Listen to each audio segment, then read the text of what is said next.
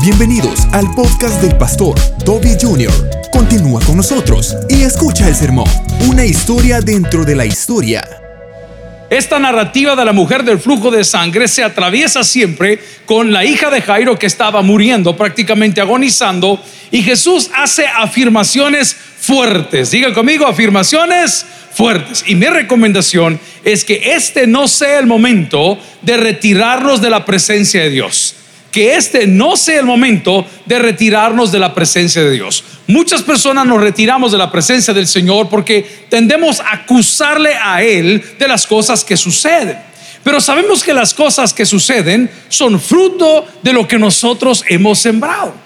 Un principio de la naturaleza y bíblico es que todo lo que el hombre sembrare, eso también segará. El día de hoy estamos haciendo algunas compras para activar el seminario teológico hay que poner las pantallas en cada una de las aulas, comprar los conectores, los reguladores de voltaje, poner ahí los cables. Y en medio de la práctica de la negociación y la compra de las cosas, alguien se acercó al pastor Jorge y le dice, pastor, quiero hablar con usted, quiero que ore por mi hijo. De repente la persona que estaba facturando el producto dice, pastor, yo soy el papá, la mamá, el hermano, el tío de un familiar X que ha vuelto a tener problemas de alcoholismo. Y el denominador común entre las dos personas es su lejanía para con Dios. Amigo y hermano, no es momento para apartarse. Oremos al Señor el día de hoy. Padre, que podamos aprender tu poder sobre la naturaleza, sobre el pecado, sobre la enfermedad y sobre toda cosa creada. Y que aquellos que andamos buscando, Señor, raudales de agua en el desierto, podamos volver, volver al manantial de vida, a ese manantial de vida que es Cristo que todo lo que se diga en este lugar te glorifique. En Cristo Jesús lo pedimos. En la iglesia dice, amén. Pueden sentarse. Estoy en el Evangelio de Marcos, capítulo 5, versículos del 21 en adelante. La palabra del Señor, la cual leemos en el nombre del Padre, el Hijo y el Espíritu Santo, dice, pasando otra vez Jesús en una barca a la orilla o a la otra orilla, se reunió alrededor de él una gran multitud y él estaba junto al mar. Y vino uno de los principales de la sinagoga llamado Jairo, y luego que le vio se postró a sus pies y le rogaba mucho diciendo, mi hija está agonizando, ven y pon las manos sobre ella para que sea salva y vivirá. Fue pues él, le seguía a multitud y le esperaban o le apretaban. Pero cuando una mujer hacía 12 años padecía flujo de sangre y había sufrido muchos de muchos médicos y gastado todo lo que tenía y nada había aprovechado antes le iba peor, cuando yo hablar de Jesús, vino por tratar a la multitud y qué fue lo que hizo y tocó, ¿qué tocó? Su manto. Mucha atención. El manto que se utilizaba en aquel entonces es el manto que todavía utilizan que se llama el manto de oración. Diga conmigo, el manto de oración. El manto de oración tiene un significado maravilloso. Nosotros no somos judíos, somos cristianos. Pero muchas personas para darle, pues, em, qué sé yo, un poquito de elegancia a una ceremonia, para dar algo de simbolismo a sus oraciones, utilizan el talit, que es el manto de oración. ¿Cómo se llama el manto de oración? El talit. No nos vamos a detener a hablar de los nudos, de los tzitzits, de las porciones de la palabra. No, quiero hablar de una sola cosa. El manto de oración se utilizaba porque nos recordaba del el tabernáculo en el desierto. Diga conmigo, el tabernáculo en el desierto. Entonces, cuando una persona utiliza el manto de oración, está recordando aquella carpa, aquella tienda que se levantaba donde llegaba la presencia del Señor y también estaba ahí el arca del pacto, el lugar de la propiciación, el propiciatorio, el abacro de mano. Eso es lo que representa. ¿Por qué lo utilizan hasta el día de hoy? Y para orar se cubren la cabeza con él. Porque no hay un templo construido donde adorar, según nuestros hermanos que están allá viviendo en esta tierra que les fue dada por Dios hace mucho tiempo. Nótese que la mujer lo que tuvo fue cercanía con Dios, pero la lección para nosotros es que tuvo cercanía con el tabernáculo. ¿Sabe qué significa tabernáculo? En punto de encuentro entre Dios y los hombres. La señora sabía qué hacer. La señora se había cansado de lo tradicional y nos narra la historia que no nos vamos a detener en esos datos médicos, que había gastado todo y antes le iba peor. ¿Pero por qué le iba peor? Porque sufría con el tratamiento y sufría por la falta de resultados the lack, la falta de resultados. La mujer había caído en un estado de frustración, pero alguien le dijo, por ahí anda caminando un caballero que dice ser el Hijo de Dios. En esta porción del Evangelio de Marcos encontramos en una sola chorrerita cuatro milagros diferentes. Los cuatro milagros que encontramos en esta sección del Evangelio o de los Evangelios nos hablan, número uno, el poder de Jesús sobre la naturaleza. Dígalo conmigo, el poder de Jesús sobre la naturaleza. Eso significa que Dios a través de Cristo tiene poder para hacer retroceder cualquier cosa que la naturaleza nos haya aventado. Hablemos de nuestras malas mañas. Jesús tiene el poder y la autoridad para que en nosotros haya un rompimiento. Diga conmigo un rompimiento. No sé cuántos de ustedes han tenido un rompimiento. Tal vez le han tenido un rompimiento de cara, ¿verdad? Por haberse portado mal. Pero un rompimiento es poder cortar una adicción. Yo me siento muy contento por los últimos meses, no sé ni cuántos meses llevo ya, que no me he tomado ni una tan sola gaseosa.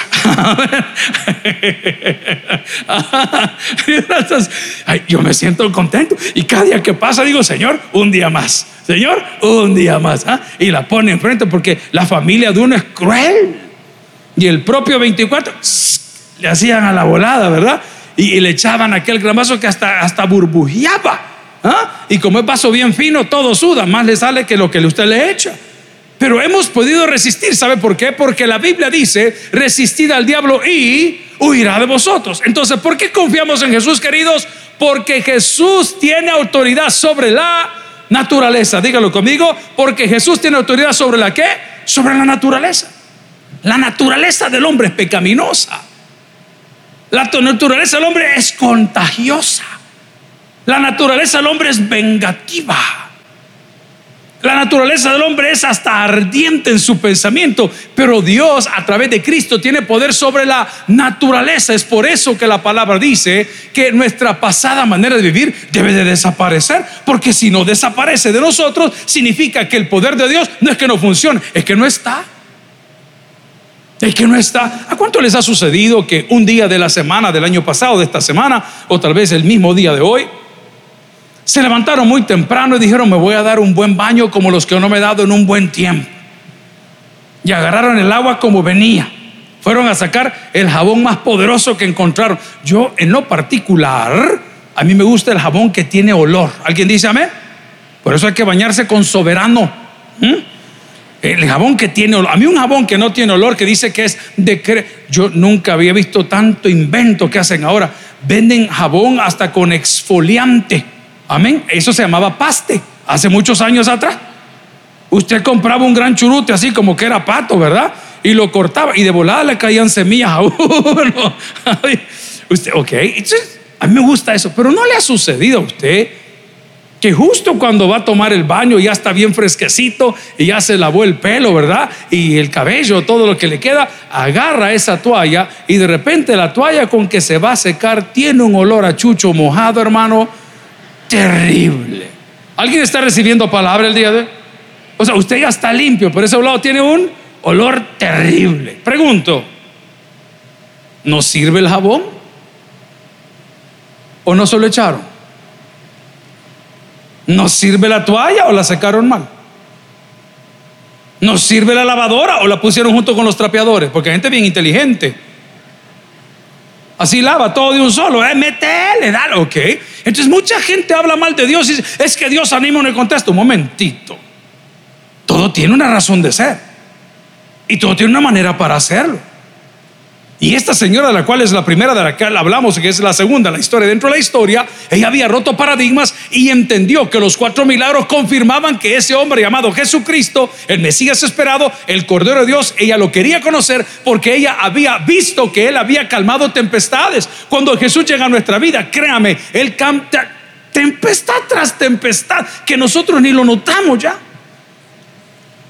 Ya en muchos de nosotros que nos ha costado con nuestro carácter no hay deseos de venganza. ¿Alguien dice amén? No, ya no, hermano. Ya no andar taloneando gente, andar corrigiendo a la gente, andarnos metiendo donde no nos llaman. ¿Para qué? Porque esas cosas fueron neutralizadas y cambiadas por el poder de Dios a través de la presencia de nuestro Señor Jesucristo, ojo, y con la ayuda de su Espíritu Santo. El día de hoy quiero recordarte que nosotros estamos aquí no para hacer bulto, no para arriesgarnos de contagiarnos de algún tipo de virus o enfermedad. Estamos aquí literalmente, y te lo digo con gozo en mi corazón, buscando la presencia del Rey de Reyes y Señor de Señores, que tiene control sobre la naturaleza, atención, esa naturaleza y sobre mi naturaleza. Sobre mi naturaleza. Hace mucho tiempo, ojalá esté viendo el sermón, un hombre que aprendimos a querer mucho, muy humilde. Era vendedor de la calle, andaba empujando un carretón de carne asada. Y le gustaba beber mucho. Pero me hice muy amigo de él. Y le prometí que yo le iba a ayudar a salir de la bebida. Terrible, tenía un problema terrible con la bebida. En aquella época las leyes no eran tan complicadas, yo era un, muchacho de veintitantos años. Y cuando aparecía Bolo aquí por la iglesia, le decía, venga, don fulano, no se vaya, véngase. Y cuando se me desesperaba, un día le puse las esposas y lo puse en un portón. Y me gritaba y me decía, a la policía le voy a hablar, fue tal por cual, me decía. Y dejó de beber. Dejó de beber. Y puso su negocio. Y un día me invitó a su casa por el mercado central. No había ni siquiera dónde sentarse. Súper humilde. Y dejó de beber. ¿Cuál fue mi tristeza? Que en diciembre lo vi zarrapastroso y terminado. Una vez más víctima del vicio que está dentro de nosotros. Es que mucho cuidadito. Sí, es que el virus ahí anda. Pero gente que está fortalecida, fortalecida en el Señor. ¿Alguien dice amén? Fortaleció en sus defensas. ¿Alguien dice amén? Fortalecidos en fe. ¿Alguien dice amén? No, si la, perdóname, la maldita enfermedad ahí anda dando vueltas. Pero va a agarrar al débil agarrar al débil, al que está cansado, al que no duerme, al que no se instruye, al que no se inspira, al que no ora, al que no ayuna. Y, las mismas enfermedades, y todas las tenemos. Estamos, como le dicen ahí en Alcohólicos Anónimos, usted está tan cerca del último trago como del vaso a la mano. Usted no ha vencido una enfermedad, eso es para toda la vida. Usted lucha todos los días, igual que los neuróticos anónimos, los narcóticos, los que han andado en esa línea, entiende lo que le estoy diciendo. Pero el poder de Jesús en nosotros, que domina sobre la naturaleza de toda cosa creada, incluyéndonos a nosotros, nos ayuda a estar firmes en el día de la batalla. No es momento para retirarse. No es momento para enfriarse. El segundo milagro que vemos en esta sección de los evangelios no habla solo de Jesús, sobre el poder de la naturaleza, sino que habló, se recuerda de unas semanas atrás, de los Gadarenos. Y se acuerda que hablamos del poder de Jesús sobre los demonios. Voy a tipificar, no dije que son, voy a tipificar los demonios con las malas mañas. Tenemos un super colaborador, un tipo que vale oro, parte del equipo a todo dar, pero tiene un problema, le gusta lo ajeno. Pero es bueno, pero tiene ese problemita. Y no se manifiesta en grandes cosas. Simplemente usted se sienta a la reunión y ya no está el celular. Son cosas sencillas. Pero es bueno. Fiel, pone 30 horas más a la semana. Eh, no le importa si le pagan. Eh, mira, voy al aeropuerto ahorita. Yo lo llevo. Yo vengo, pastor. Yo voy por aquí, pastor. Voy a tipificar los demonios con las malas mañas. ¿Alguien dice amén? Hablemos de nosotros. El demonio que andamos en la boca, que se llama lengua. ¿Ah? ¿Qué maña? ¿Qué maña? Es dando la vuelta. Qué maña estar latigando gente. Qué maña estar golpeando gente. Qué maña estar comentando. O sea, Jesús tiene demonios sobre la naturaleza y tiene demonios, no, y tiene dominio sobre nuestros demonios, sobre nuestras malas mañas. Jairo y la mujer, que son dos personajes diferentes, vamos a ver en qué variaron los dos, entendieron que Jesús era la respuesta que ellos necesitaban. El día martes estuvimos en la división de fronteras en la PNC con la gente de explosivos también en el mismo lugar y con los de la humo en una sola reunión. Es decir, hermanos lindos, no es momento para alejarse, hombre. Acérquese a la palabra del Señor, hombre. Deje que el Señor domine sus demonios. Y les daba las gracias en nombre de muchos de ustedes, aunque no todos agradecen, porque entregan sus vidas y andan por las calles de San Salvador cuidando nuestra vida. ¿No crees que merecen un fortísimo aplauso esta noche? Todos los agentes de seguridad de nuestro país, El Salvador, tanto el ejército. Ahí están, hermano. Ahí están, hermano. Bien o mal, ahí están. No, ¿qué hacen? Ahí están, hermano. Yo en lo personal les digo, les doy gracias porque nos hacen sentir seguros. Mejor que te robe los 20 pesos el policía, no el mañoso. Pero a la hora de estar ahí le digo, Dios ha detenido muchos atentados en contra de sus vidas, sin ustedes ni siquiera saberlo. Amigo, te lo voy a decir con mucho cariño y respeto. El día de hoy, según Satanás, estaba planeado tu funeral. El día de hoy te iba a reventar un problema que ni te imaginas que lo tenías a la cola. Pero por la misericordia de Dios no hemos sido consumidos. ¿Por qué? Porque Él tiene dominio sobre la naturaleza y sobre los demonios que nosotros andamos dentro, que son nuestras malas mañas. Entonces no es momento para alejarme de Dios, porque si Él tiene dominio sobre la naturaleza y me puede ayudar a calmar lo que yo siento, lo que yo deseo, los ojos del hombre que nunca se sacian,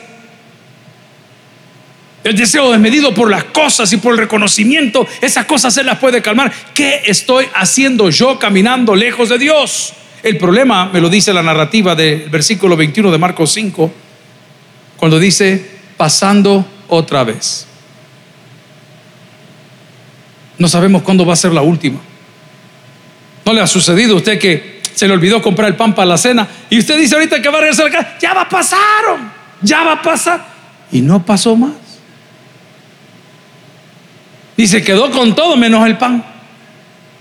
Y muchos de nosotros estamos jugando así con Jesús, ya va a ver, o mañana lo voy a hacer. No, yo mañana lo acepto, yo mañana lo recibo, yo mañana cambio, yo mañana comienzo, yo mañana inicio, yo mañana no voy. No, no, no es mañana, es hoy.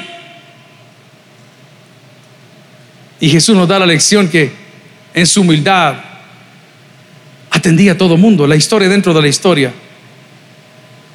Jesús está haciendo un viaje, está pasando de un lugar a otro, estaba activo todo el tiempo. Y le aparecen dos personas.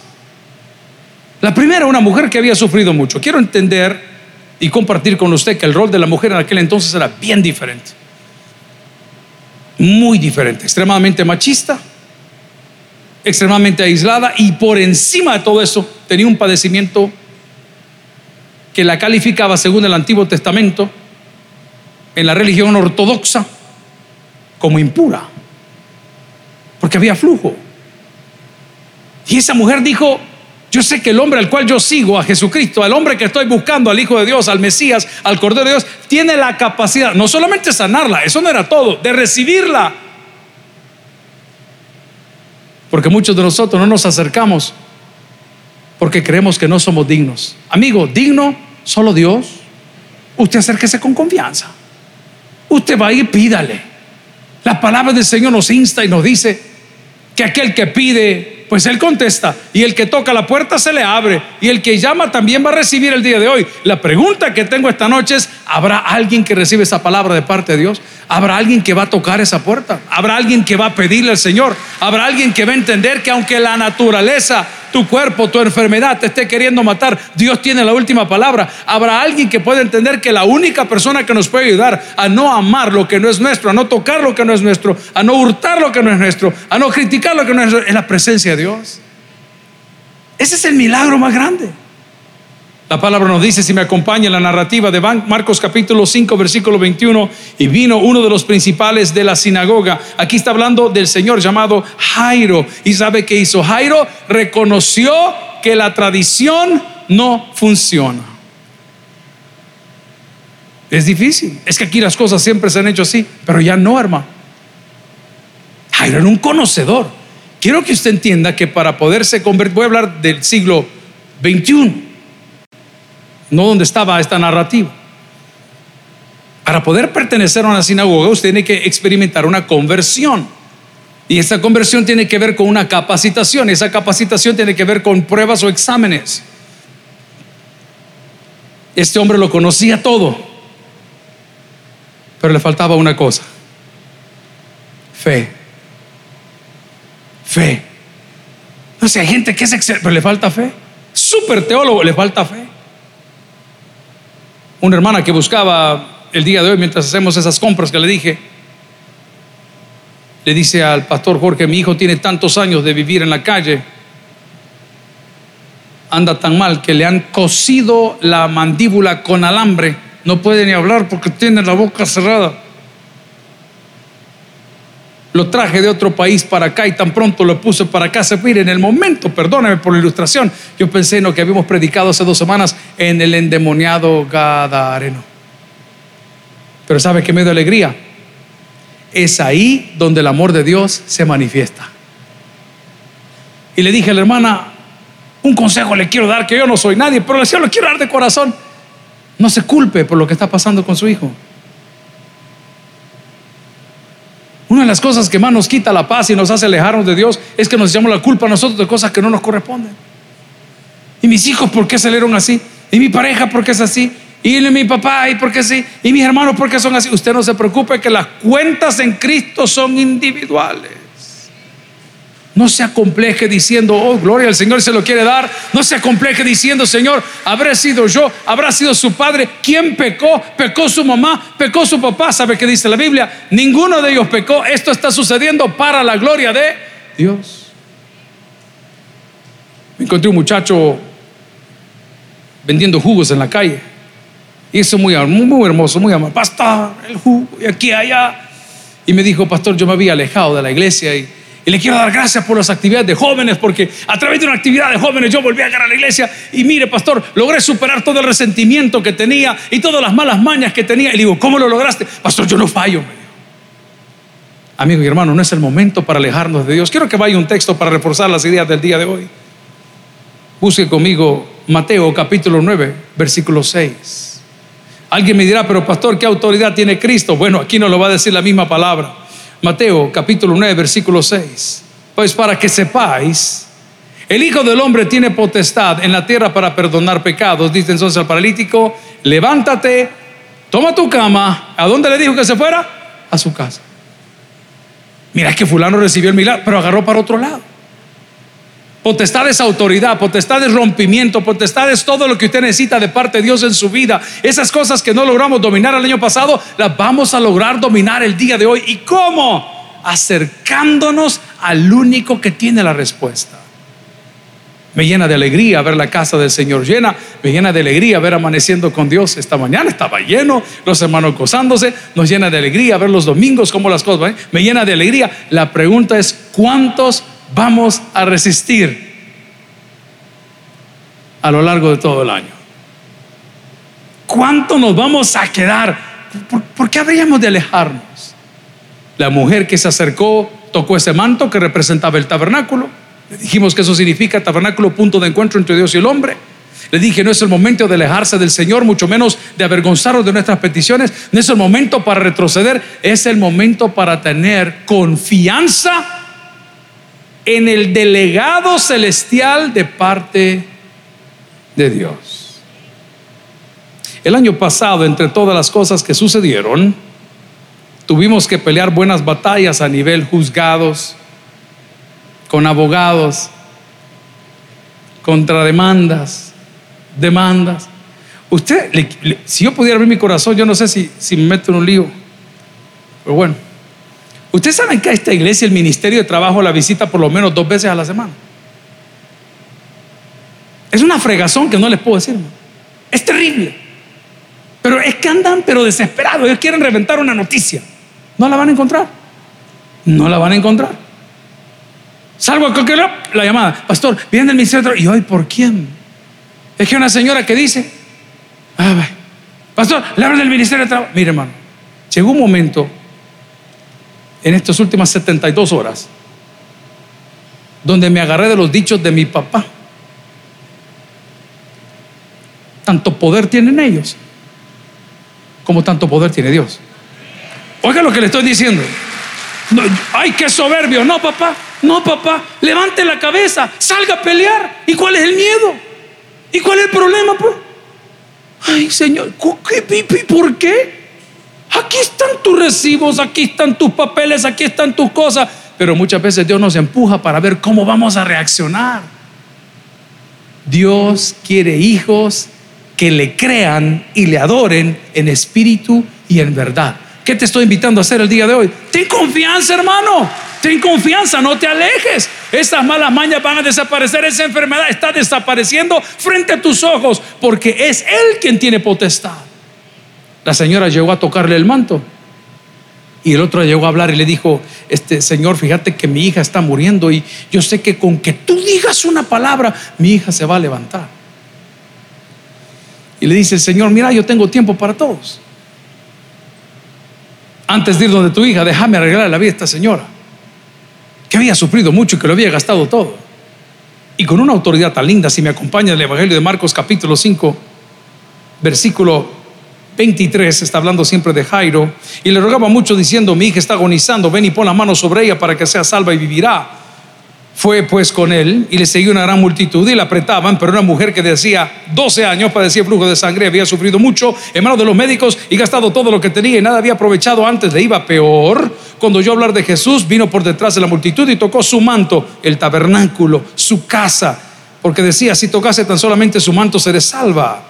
Y enseguida la fuente de su sangre se secó y sintió en el cuerpo que estaba sana. ¿De qué dice la palabra? De aquel azote. ¿Qué siente usted cuando viene a la casa del Señor? ¿Qué siente usted cuando viene? No es el lugar, es la fe de todos los que estamos reunidos. ¿Qué siente usted cuando está en la casa del Señor? Caminábamos comprando una grama de esa que es sintética para una decoración del lado del bautisterio.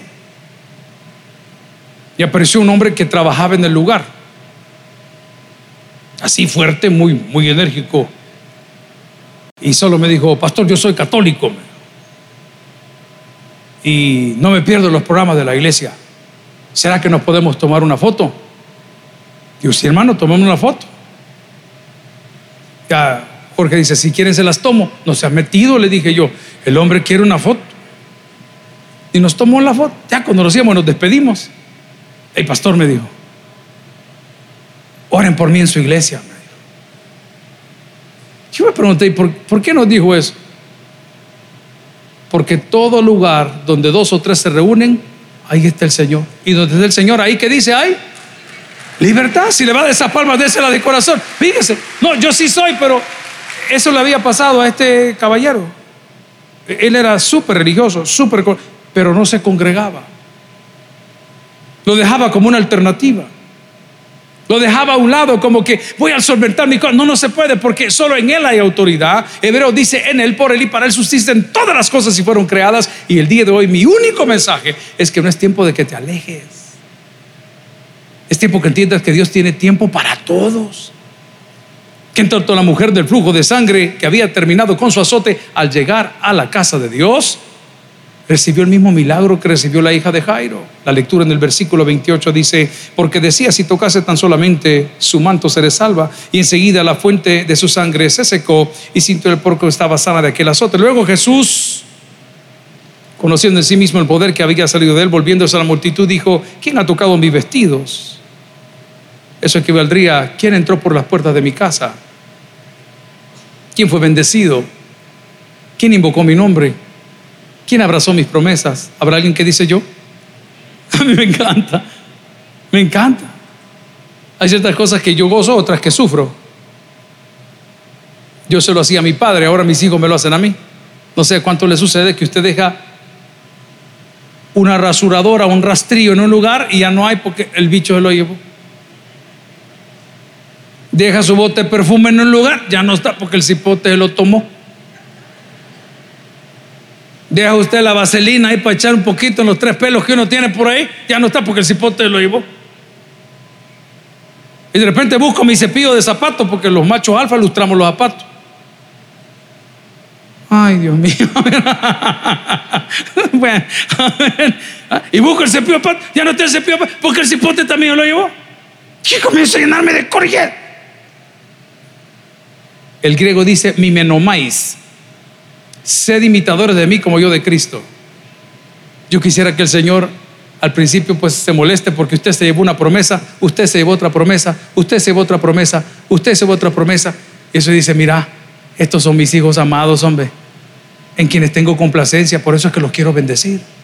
Amigo y hermano, no le tenga temor a arrebatar lo que Dios tiene para usted, pero no se aleje. Deje que el Señor lo solvente.